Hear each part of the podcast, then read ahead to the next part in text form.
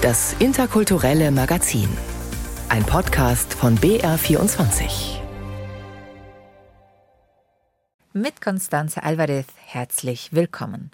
Unsere Themen heute. Wie verbreitet sind Diskriminierung, Antisemitismus und Muslimfeindlichkeit in Deutschland? Wo passieren die Übergriffe und wer genau ist davon betroffen? Diverse Gremien haben diese Woche dazu ihre Berichte vorgelegt. Wir schauen uns die Zahlen einmal genauer an. Außerdem gratulieren wir dem Kulturzentrum Goroth. Diese Woche wurde es mit dem Preis Münchner Lichtblicke ausgezeichnet und empfehlen das mehrsprachige Literaturfestival Europa im Original in unseren Kulturtipps der Woche. Zu unserem ersten Thema. Noch nie haben sich so viele Menschen an die Antidiskriminierungsstelle des Bundes gewandt wie im letzten Jahr. Das geht aus dem Jahresbericht 2022 hervor. Die Bundesbeauftragte Ferda Attermann hat ihn vergangenen Dienstag in Berlin vorgestellt. Knapp 9000 Menschen haben sich vergangenes Jahr bei ihr gemeldet. Immer mehr Menschen trauen sich offenbar, sich aktiv gegen Diskriminierung zu wehren. Doch die Dunkelziffer der Betroffenen dürfte weit größer sein, sagt Ferda Attermann. Die Beratungsstellenanfragen sind natürlich nur die Spitze des Eisbergs. Das ist nicht repräsentativ und wir wissen nicht, wie groß das gesamte Ausmaß ist. Was wir mit Sicherheit sagen können, ist, dass mehr Menschen als früher sich trauen, Diskriminierung anzusprechen und sich informieren wollen und Diskriminierung nicht mehr hinnehmen. Und das werte ich als sehr gutes Zeichen. Das ist auch ein Zeichen für einen funktionierenden Rechtsstaat. Ich würde aber annehmen, dass es durchaus auch ein Hinweis darauf ist, dass in der Gesellschaft eben Diskriminierungen vorhanden sind und vielleicht in Teilen auch zunehmen. Und das wirkt sich dann auf den Alltag von Menschen aus. Auch bei antisemitisch motivierter Diskriminierung dürfte die Dunkelziffer der Betroffenen weit größer sein. Davon geht der Bundesverband der Recherche- und Informationsstellen Antisemitismus, kurz RIAS genannt, aus. Der Verband legte ebenfalls diese Woche seinen Bericht vor. Von einem traurigen Höchststand bei Fällen extremer Gewalt sprach der Antisemitismusbeauftragte der Bundesregierung Felix Klein auch wenn die Zahl der Vorfälle insgesamt im Vergleich zu 2021 ein wenig zurückgegangen ist. Mehr darüber von Philipp Eckstein. Antisemitismus hat für viele Jüdinnen und Juden in Deutschland einen alltagsprägenden Charakter, sei es beim Einkaufen, im Umfeld ihrer Wohnung, am Arbeitsplatz, im öffentlichen Nahverkehr oder im Internet auf Social-Media-Plattformen.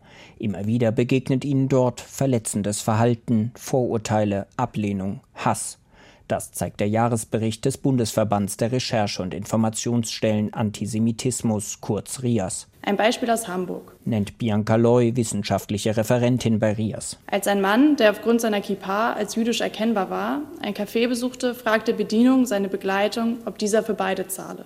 Was dieser verneinte. Daraufhin entgegnete Bedienung, ich zitiere, ja, dass er Geld hat, sieht man schon an der Mütze, die haben immer genug Geld. RIAS sammelt und dokumentiert solche Vorfälle. Dabei geht es um strafrechtlich relevantes Verhalten, aber auch antisemitische Vorfälle unterhalb einer Strafbarkeit. Bianca Loy. RIAS dokumentierte für 2022 bundesweit 2480 antisemitische Vorfälle. Rechnerisch ereignen sich damit fast sieben Vorfälle pro Tag in Deutschland. Zum Vergleich, das sind deutlich mehr Fälle als im Jahr 2020 aber auch rund 300 weniger als 2021. Als Gründe für diesen Rückgang nennt Rias unter anderem, dass es 2022 weniger Anti-Corona-Demonstrationen und weniger Veranstaltungen im Zusammenhang mit dem arabisch-israelischen Konflikt gegeben hat. Seit 2017 erfasst Rias die Zahlen. 2022 gab es einen neuen Höchststand bei antisemitischen Vorfällen der Kategorie extreme Gewalt. Insgesamt neun Fälle. Hierunter fallen Angriffe, die den Verlust von Menschenleben zur Folge haben können oder schwere Körperverletzungen darstellen. Darunter Schüsse auf die Eingangstür des Rabbinerhauses der alten Synagoge in Essen, ein Brandanschlag in Bochum und ein vereitelter Anschlag auf die Synagoge in Dortmund.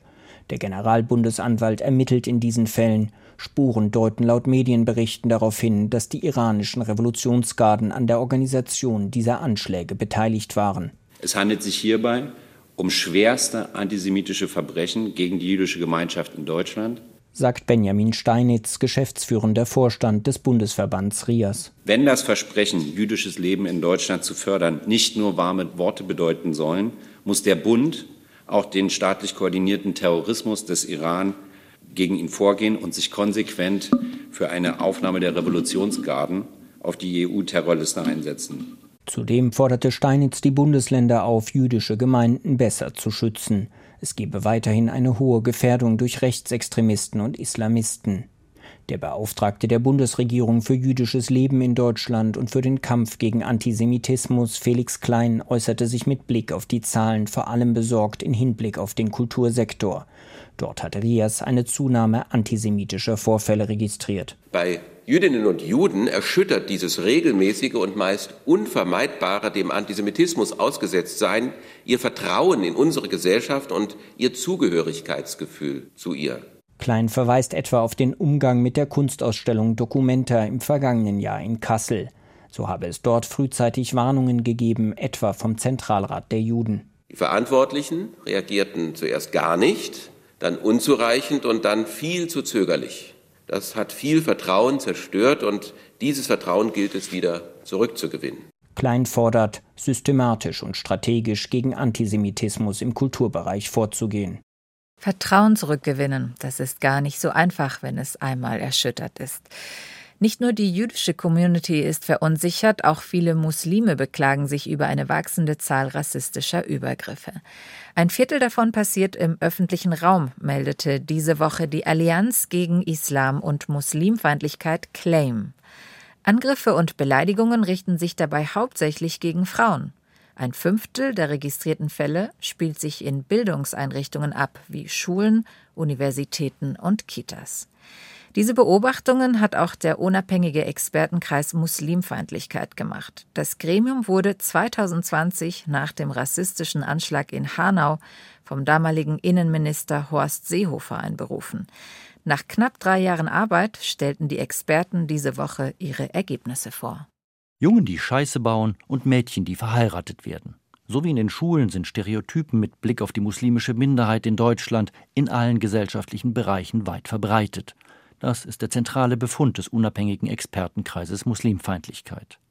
Auch die Medien seien dabei keine Ausnahme, erklärt Karima Ben-Brahim vom Informations- und Dokumentationszentrum für Antirassismusarbeit Nordrhein-Westfalen. Islam wird unter Themen wie Kreuzzüge, Jüdinnen, Juden, Christinnen, Musliminnen im Mittelalter, Ausbreitung des Islams, aber vor allen Dingen auch in sicherheitspolitischen Debatten Extremismus und Fundamentalismus erwähnt und auch negativ erwähnt. Jeder zweite Deutsche stimme Aussagen zu, die Muslimen die Rolle eines fremden oder bedrohlichen anderen zuschreibt, lautet eine der Kernaussagen des Berichtes, mit teils gravierenden Folgen für die Betroffenen. Kopftuchtragende Frauen würden im öffentlichen Raum regelmäßig angespuckt oder angepöbelt, so der Koordinator des Expertenkreises Matthias Rohe. Und doch warnt der Islamwissenschaftler davor, nur über offene Formen von Gewalt und Diskriminierung zu sprechen. Muslimfeindlichkeit beginnt nicht erst bei der extrem muslimfeindlichen AfD, sondern sie beginnt auch schon in, darf ich das so formulieren, teilsarazinierten Mitte. Also Menschen, die durch Fehlinformationen, durch Halbwahrheiten, durch Verdrehungen äh, skeptisch geworden sind, Zweifel haben, Falschinformationen haben. Das sickert in, in den Alltag hinein, das wirkt sich dort aus und genau dem muss man auch entgegentreten. Doch dieses Entgegentreten ist schwierig, wenn in vielen staatlichen Einrichtungen die gleichen Vorurteile herrschten, ergänzt Kai Hafes.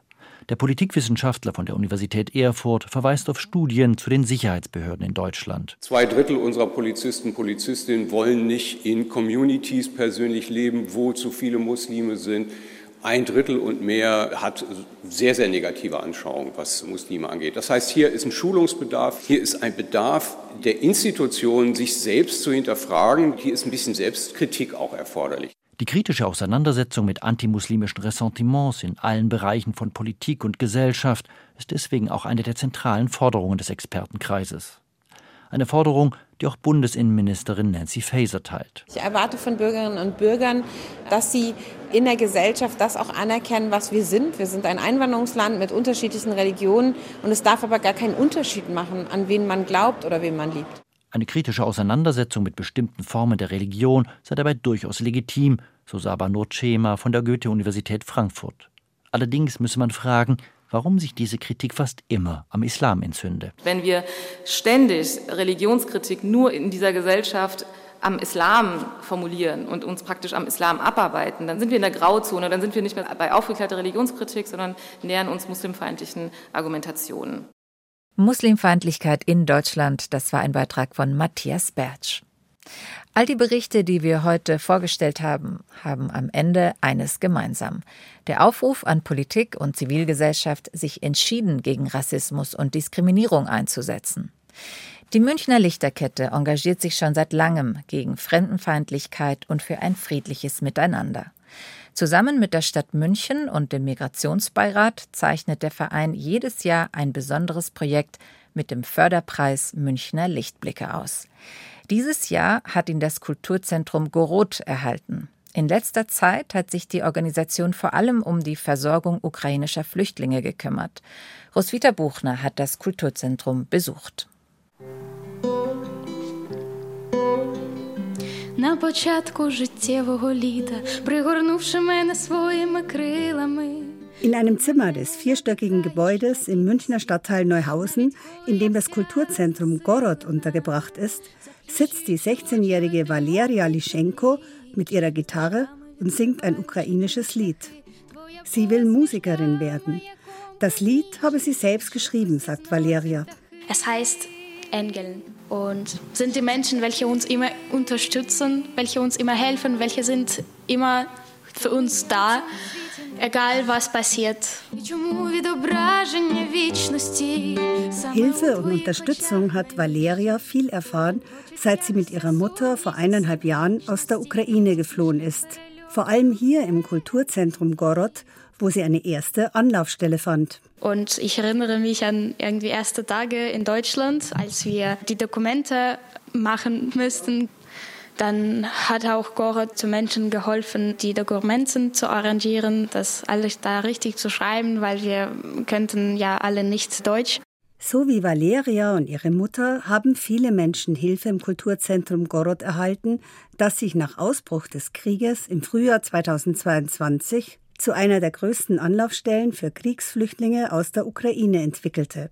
Mit zeitweise Hunderten von Ehrenamtlichen half die Organisation bei der Unterkunftssuche, unterstützte mit Informations- und Beratungsangeboten sowie mit Sachspenden und Lebensmitteln. Wir hatten Sachspenderlager hier gehabt. Erste Zeit war das das Wichtigste, weil Leute kamen zu uns hungrig, nackt und bräuchten jede Hilfe. Und wir hatten große Spende gesammelt und haben hier alles verteilt. Und erste Zeit habe ich selbst persönlich immer Borscht gekocht. Jeden Tag, also mindestens 50 Liter oder sogar mehr, zweimal 50 Liter.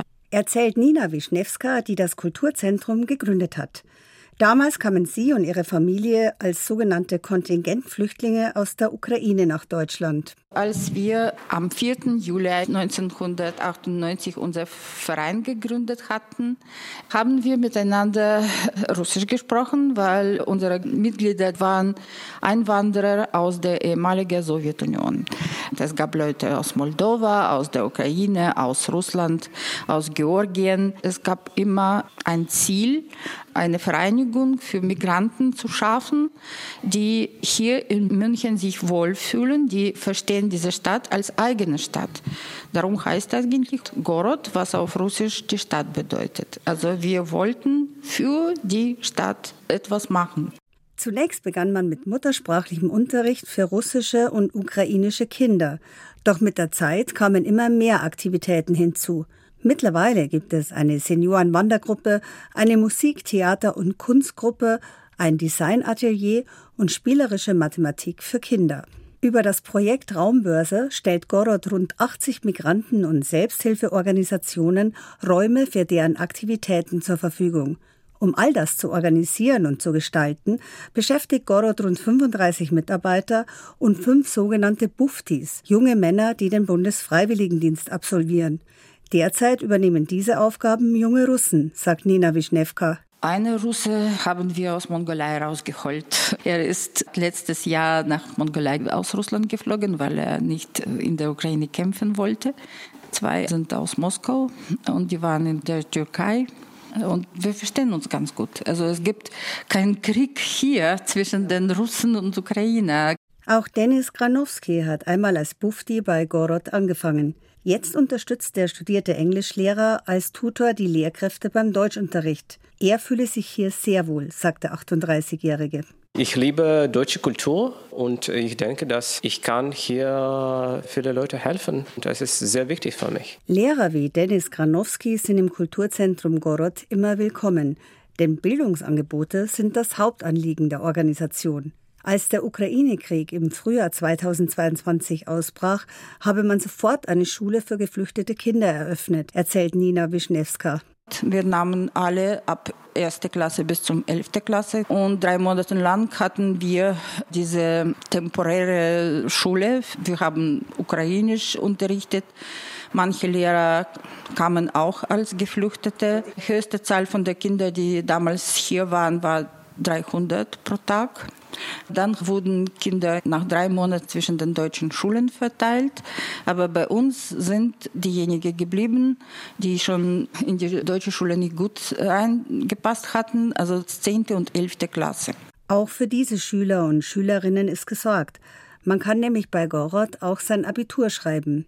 1300 Ukrainer und Ukrainerinnen werden dieses Jahr ihre Prüfungen ablegen. Und nachher können sie mit einem Studium weitermachen, sagt Nina Wischnewska. Denn auch das ist seit letztem Herbst dank eines Vertrags mit der Nationalen Karasin-Universität in Kharkiv möglich. Der Unterricht findet online statt mit regelmäßigen einwöchigen Präsenzphasen im Kulturzentrum Gorod, zu welchen ukrainische Studenten aus allen Teilen Deutschlands und sogar aus dem Ausland anreisen.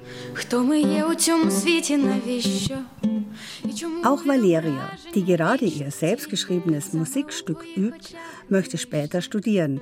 Gerade hat sie ihre Prüfungen an der ukrainischen Schule abgelegt.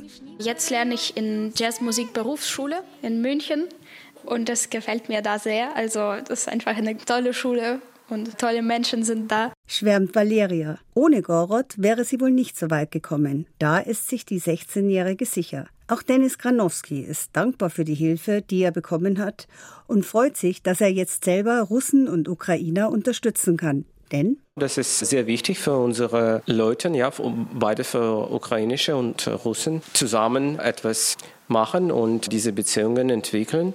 Und nicht vergessen, dass es gibt Politik und es gibt Gesellschaft und Freundschaft. Ja, und ich bin deshalb da. Das Kulturzentrum Gorod. Dieses Jahr feiert es übrigens sein 25. Jubiläum. Roswitha Buchner gratuliert zum Jubiläum und zum Förderpreis der Münchner Lichtblicke. Und damit kommen wir zu den Kulturtipps der Woche. Ukrainisch ist eine der Sprachen, die auch auf dem Literaturfestival Europa im Original zu hören sein wird. Julia Smilger gibt Einblicke ins Programm. Wie klingt Europa und welche Stimmen prägen die Literaturlandschaft auf dem Kontinent? Fünf europäische Kulturinstitutionen in München haben sich zum zweiten Mal für die mehrsprachige Nacht der Literatur zusammengeschlossen. Im Garten des Institut Français lesen am kommenden Freitag Autorinnen und Autoren aus ganz Europa kurze Texte in ihren Sprachen und bringen so die Vielfalt der europäischen Literatur zum Klingen. Auch eine ukrainische Autorin ist dieses Mal dabei. Haska Shiyan, die Trägerin des Literaturpreises der Europäischen Union, erzählt in ihrem Roman Hinter dem Rücken vom Schicksal eines jungen Paares, das durch den Krieg in der Ukraine auseinandergerissen wird. Er zieht als Freiwilliger in den Kampf. Sie wählt im wortwörtlichen Sinn den Weg nach Europa und geht nach Frankreich. Um fünf Uhr in der Früh habe ich dich zum Bahnhof gebracht. Im Gegensatz zur leeren Stadt war der Bahnhofsvorplatz außerordentlich belebt. In der Erwartung, gleich antreten zu müssen, drängten sich die Rekruten aneinander wie Vogeljunge im eisigen Regen. Du hieltest dich abseits der chaotischen angedeuteten Linie, und kaum war ich weg, stöpseltest du deine weißen, drahtlosen Kopfhörer ein. Die werden dir die robusten Jungs vom Dorf gleich abnehmen, dachte ich mir. Der Roman Hinter dem Rücken von Heiska Schian ist im Verlag Edition Fototapete Berlin vor kurzem erschienen. An der Literaturnacht Europa im Original nehmen außerdem teil Kiko Amat aus Spanien, Giulio Corsalini aus Italien, Silva Fischerova aus Tschechien, Marion Messina aus Frankreich und Tobias Roth aus Deutschland. Auch einige Münchner Autoren und Autorinnen lesen an dem Abend aus ihren Werken. Die Lesenacht Europa im Original findet am 7. Juli im Garten des Institut Français in München statt. Beginn ist um 16 Uhr. Die Legende von Gilgamesch ist fast 4000 Jahre alt. Sie erzählt von dem Gottkönig von Uruk, einer Stadt, die im heutigen Irak liegt. Die Geschichte ist uralt und modern zugleich, sagt Regisseurin Christine Umpfenbach. Also das Moderne ist auf jeden Fall, dass es darum geht, eben um diese Angst zu sterben und auch um die Angst, dass die Welt untergehen könnte. Da geht es um eine Sintflut zum Beispiel und darum, dass der König Gilgamesch eben sich einen Freund sucht oder haben möchte und lieber mit dem eben durch die Welt ziehen möchte, Abenteuer erleben möchte. Doch Gilgamesch und sein Freund Enkidu ärgern die Götter. Enkidu muss sterben.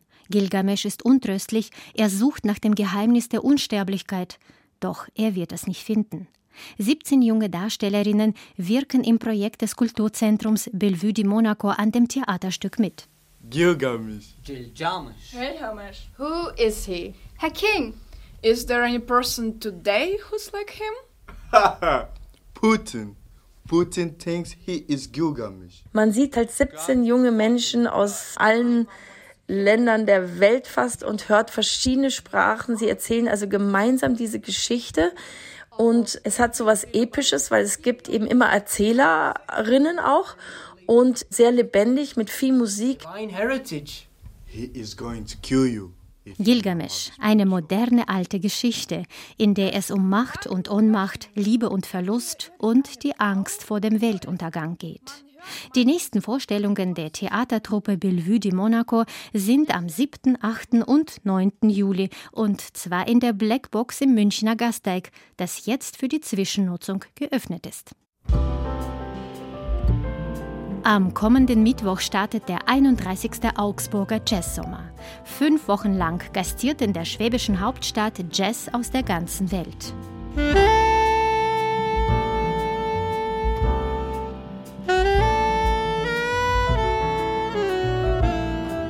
Die amerikanische Saxophonistin Lakeisha Benjamin eröffnet am 5. Juli im Botanischen Garten das Festival mit Modern Jazz aus New York. Die diesjährige Gewinnerin des Deutschen Jazzpreises vereint in ihren Kompositionen verschiedene Genres und Kulturen und ist eine grandiose Live-Musikerin.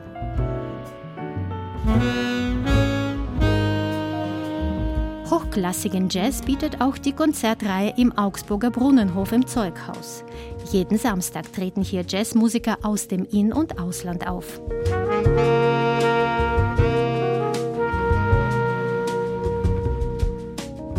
Der Auftakt am 8. Juli führt das Publikum ins Nachbarland Frankreich.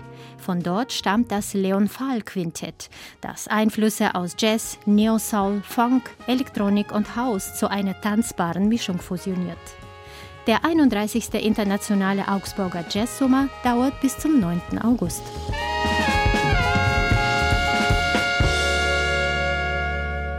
Das waren die Kulturtipps von Julias Milder und das war das interkulturelle Magazin für heute. Danke fürs Zuhören und bis zum nächsten Mal, sagt Constanze Alvarez.